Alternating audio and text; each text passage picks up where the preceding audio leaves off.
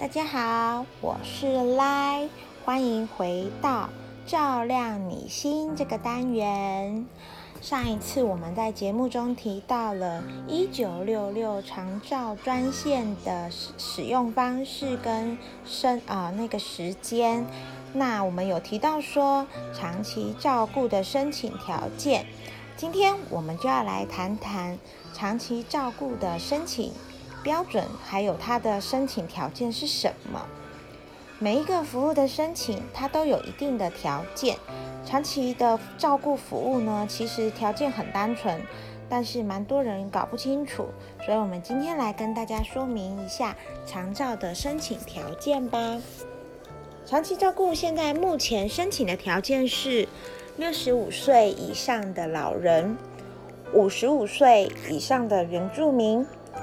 五十岁以上的失智症患者，他要领有身心障碍证明，或者是出具医师诊断证明书 （CDR 临床失智症评分量表），这样子他可以证明说他是呃失智症患者的人员，或者是说领有身心障碍证明的人，他不用管年龄后就可以申请长期照顾服务。那很多人都会问，长照服务有户籍的限制吗？现在长照服务已经没有户籍的限制喽，所以不管你是住在台北、新北，或者是住在基隆、花莲、苗栗，那你的户籍不管是在桃园、彰化、南投，不管是在哪里。请你跟你住的那一个地方住宿的所在地的长期照顾管理中心做申请哦。再听一次哦，是跟住的呃你现在所居住的居住所在地长期照顾管理中心申请哦。他现在是没有看户籍的，不过在申请的时候会跟你确认户籍地址。我们会登记在呃长照的那个申请书上面。好，那申请的条件是刚刚以上说的几项，但是呢，这是申请的条件没错。不过呢，呃，申符合申请条件以外，还需要长期照顾管理专员他们到家里面去，依照呃就是申请人的。失能等级去做评估，评估的话就会看他的 ADL、IADL 去做综合性的评估。什么是 ADL 呢？还有什么是 IADL 呢？ADL 呢，它就是功能性的评估，像是吃饭、洗澡、上厕所。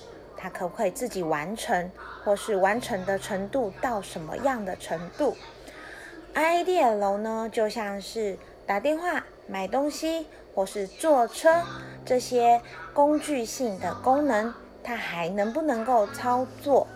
那针对这些，还有一些呃其他的呃那个量表内容，综合性的做评估之后，会产生出一个。失能等级符合失能等级的呃量表，失能等级的话，就是第二级到第八级，他们就会有符合长期照顾的失能等级，那这样就可以用长照的服务喽。长期照顾总共有四包钱。常常大家都会说长照、长照、长照四包钱，那长照四包钱又是什么呢？这个我们又要到下一个节目里面再慢慢跟大家说明喽。长照的四个大包的服务呢，只要有符合失能等级就可以做使用，当然还是有一些服务会有一些。比如说，你有请外籍看护工，或是或是说你有住在机构，它是不能做使用的服务内容。那这个部分的话，我们会在下一次的那啊那个节目里面跟大家做说明。以上就是长期照顾的申请的条件。那跟大家提醒一下哦，长照呢，如果人要使用的人已经住在机构里面，或是住在医院里面，不是住在家里面的话，那就不能提出申请喽。好了，那今天呢，照亮你心的单元就到这里喽。谢谢大家收听，我是赖，拜拜。